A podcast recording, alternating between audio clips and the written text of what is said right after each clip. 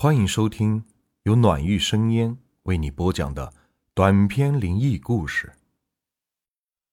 今天的故事名字叫《鬼压床》，作者玉溪。小时候总是喜欢在门前的槐树下听奶奶讲着那些妖魔鬼怪，让我记忆犹新的是鬼压床。我总觉得故事是特别的真实，所以在睡觉的时候，总是喜欢让奶奶跟着我一块睡。我怕在某一天，我也被鬼压床给动弹不了了。时光荏苒，一晃就是十年了。我离开了老家，在大城市里读大学。在读大学的期间，我学的是文学遗产类的专业。出于对遗产的好奇和对现代人看不到那些稀奇古怪的好奇，我跟着我的同学去了乡下的一处庙里。虽然说是一座庙，但是早已经没有人供奉香火了。破烂的庙角，斑驳的墙壁，门槛上都早已磨平了。我们推门进去，拜了拜，便去参观了。明明没有人祭拜，却发现那菩萨的表面只有薄薄的一层灰，而周围却也是很干净。再看看一眼菩萨，发现他那翘兰花指上握着一面古铜的镜子。这种的镜子，除了古代的时候有，那便是市面上的仿品了。一个个的奇怪的问题，也让我们好奇心激发的更大了。我对着同伴点了点头，再对菩萨拜了拜，便爬上去取下了那面镜子。让我们大吃一惊的是，镜子看似普通，但是椭圆边上有一颗颗的珠宝，镜面不是凹凸不平，而是光滑的。手柄上更不用说，竟然是用玉做的，上面还有几颗珍珠。这把镜子。若是卖到市面上去，想来必定是价值不菲，而且很多人觊觎着。我和同伴却慢慢皱起了眉。一个没人供奉的破庙里，且不说很干净，竟然还有一面价值连城的镜子。想必镜子也不是现代的东西。眼见天慢慢的暗了下来，车也已经没有了。我和同伴打算先在这儿住下来，看见角落里有一堆稻草，便铺开来坐在上面，回想着今天的事情。明哥，你觉得奇怪吗？我也觉得很奇怪，这么一个破庙，怎么会有这么珍贵的东西呢？让我搜搜百度。同伴小智拿出手机想搜，却发现这个地方。没有信号，明哥，这个地方怎么会没有信号呢？又不是山里头。同伴越发的觉得不对劲儿，转头一看，发现我已经是睡着了。他也整理了下衣服，睡觉去了。庙门轻轻的被推开了，我看不见进来的人，也分不清是男是女。正当我想质问来者人是谁，却发现喉咙像有胶水一般，说不上话。想知道我是谁吗？一个空灵的女声飘响在空中。我借着皎洁的月光，看到了那个说着空灵女声的人。我喊不出来，我感觉到了我喉咙里边的血。我瞪大了不能再瞪下去的眼球，一张精致的脸蛋涂着厚厚的粉，却没有血色；薄薄的嘴唇用胭脂涂的是血红血红的，凌乱的黑发随意洒在肩上，和一袭黑色的宫廷装融为一体。但在心的位置，早已经有一个大窟窿，不停的滴着血，滴，滴，滴。我内心呐喊着救命，我多么想转头去看小智，却发现全身动弹不得，耳朵开始嗡嗡的作响，而我只能一直转动着眼珠子，正发现他往我身上慢慢的坐着。你来这里做什么？是想来拿我的凤凰镜吗？不可以的，这是人家的夫君送给人家的。他伸出他那骨瘦嶙峋的手，开始抽我的脸。我不相信这是鬼压床，就算相信，那也是我小时候奶奶所讲的。现在是科学时代，可是事实。就是发生在我的身上了。我闭上眼睛，我不敢看，我也不敢相信，这就是一个女人的手，女人的力气。她的手感觉像是粗糙的树皮在我脸上磨着，这与他那脸蛋一点也不相符，力气如同千夫一般大。我只觉得我的脸上火辣辣的疼，但我却不能推开他。滚出这个地方！滚出去！滚出去！他撕心的吼叫，凶狠的抽着。明哥，明哥，你怎么了？干嘛自己打自己呢？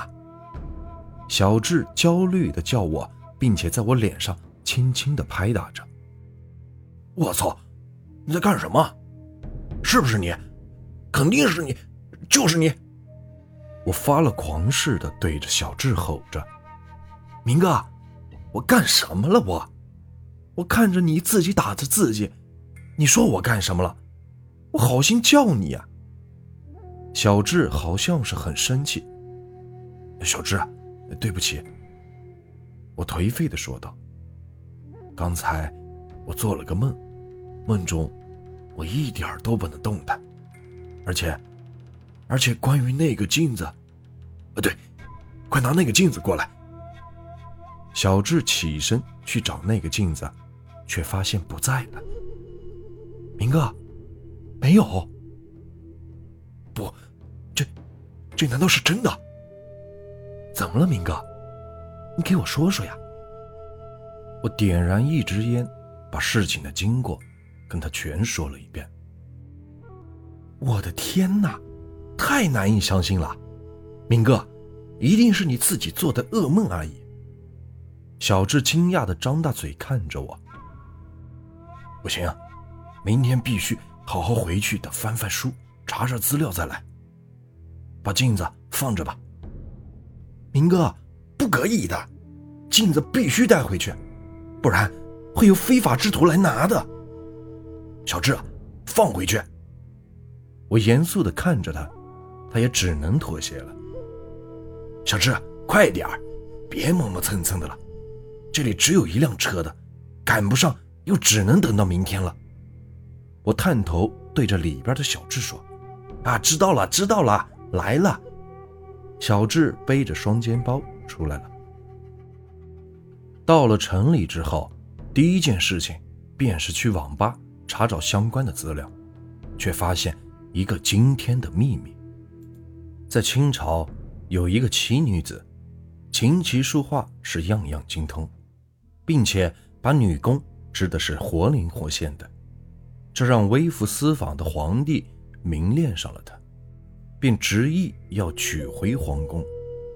都说深宫里勾心斗角，受宠的更加不用说，每天皇帝送这送那的，也亏那个奇女子的心机。把好吃的好玩的都讨好般的赠予了其他的妃子。有段时间，有一个国家进贡了很多的东西，其中有一面就是凤凰镜，皇帝就立马不犹豫的送给了他。这样的镜子如此奢华，连皇后都不曾拥有，多次明里暗里的提醒着他，这面镜子。本皇后喜欢，可是这奇女子却不肯了，爱不释手。结果可想而知，被皇后给害死了，还治了一个偷镜子的罪。能当上皇后的人，朝廷中必定是对皇帝有用的人。皇帝便睁只眼闭只眼，不予追究了。过了几个月，镜子不翼而飞，皇后暴毙。在民间的传说，这个奇女子死都不投胎，就是为了报仇。看到这里，我不禁的毛骨悚然了。难道那天晚上的都是真的吗？回到寝室，我躺在床上，一直是辗转反侧，想着昨天发生的一切奇怪的事情。不是说不要抢我镜子吗？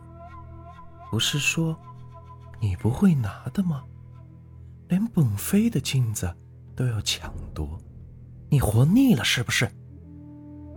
他那干枯的手狠狠地拽着我的头发，我无力地瘫倒在地，看着地上一撮撮飘下来的毛发，从头上流下来的血腥气味弥漫在整个房间，血腥的味道刺激着味蕾，一次次的疼痛刺激着我的大脑神经，而我却无法动弹。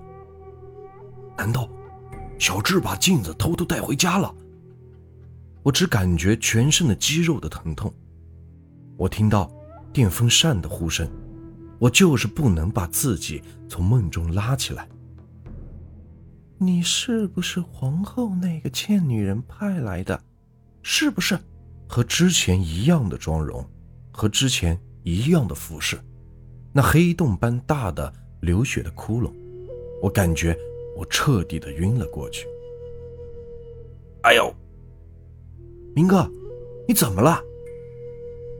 我从上铺摔了下来，我揉着疼痛的屁股站起来。小智啊，是不是你把镜子带回来了？我告诉过你不要带回来的。我爬上去看那几撮毛发安静的躺在枕边，我想，那真的不是单单的是一场梦。我他妈要你管呢？我就是拿了，你想怎么样？你不就是大我一届吗？你凭什么阻止我干这干那的？小智似乎是变了个人，面目狰狞，言语偏激，说完便跑了出去，还不忘背着书包。几个月的时间，我都没有找到他，而我却不能安心的睡觉。那个女子总是在夜里骚扰着我，可是我并不是拿着镜子的人。可悲的是，我身体里的内脏开始慢慢的腐烂着，最后，又在那个女子的痛苦折磨下死亡了。我怎么能甘心？我不甘心！我做鬼也不会放过你的，小智！明明哥，明哥，我错了，你不要，不要！我看着小智那可怜的人的模样，就想起了当时我也是如此的痛苦。可是我怎么会有怜悯之心呢？我是由怨恨凝结而成的。看着小智无法动弹的身体，牛眼大的珠子，我竟和那女子一起折磨起了他。我要让你。痛不欲生。这个故事啊，就结束了。如果你们喜欢我的故事，别忘了订阅、收藏和关注我。接下来会有更多有趣的故事。感谢你们的收听。